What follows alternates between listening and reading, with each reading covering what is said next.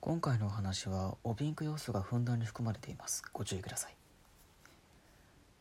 今でこそ多くの人が知られている BL ですが日本における BL の発祥ってどこかご存知ですか？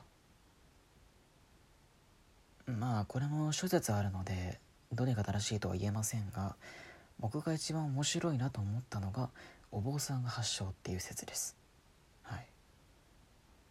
お坊さんはお寺に住み込んで修行していますし仏教の教えの中に無欲というものが存在しています。この無欲っていうものは何かっていうとまあ単純に言えば欲を持たないということです。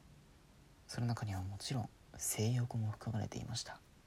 なのでお坊さんたちは好きに女性と遊ぶことができなかったんですね。でここからが本題なんですがお寺に住み込んで働くお坊さんを支える仕事がありました。まあ西洋風に言うとメイドみたいなものでしょうか。お世話をする仕事の人ですね。はい。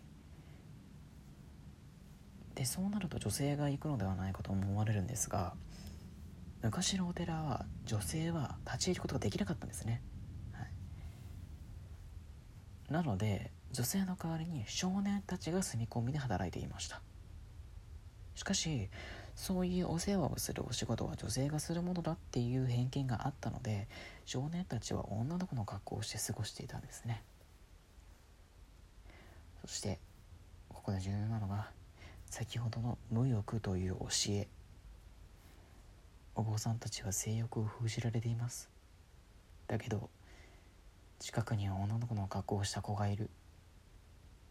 とうとう我慢できなくなったんですね。少年を、えー、食べちゃいました。はい。一夜過ごしちゃった。これがあの日本におけるビールの発祥の一節です。うん。その様子見たかったですね。